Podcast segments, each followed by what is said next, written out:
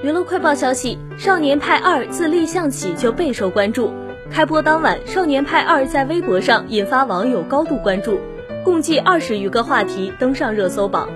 主话题《少年派二》的阅读量高达六点二亿，足见《少年派二》所受到的关注之高、期待之盛。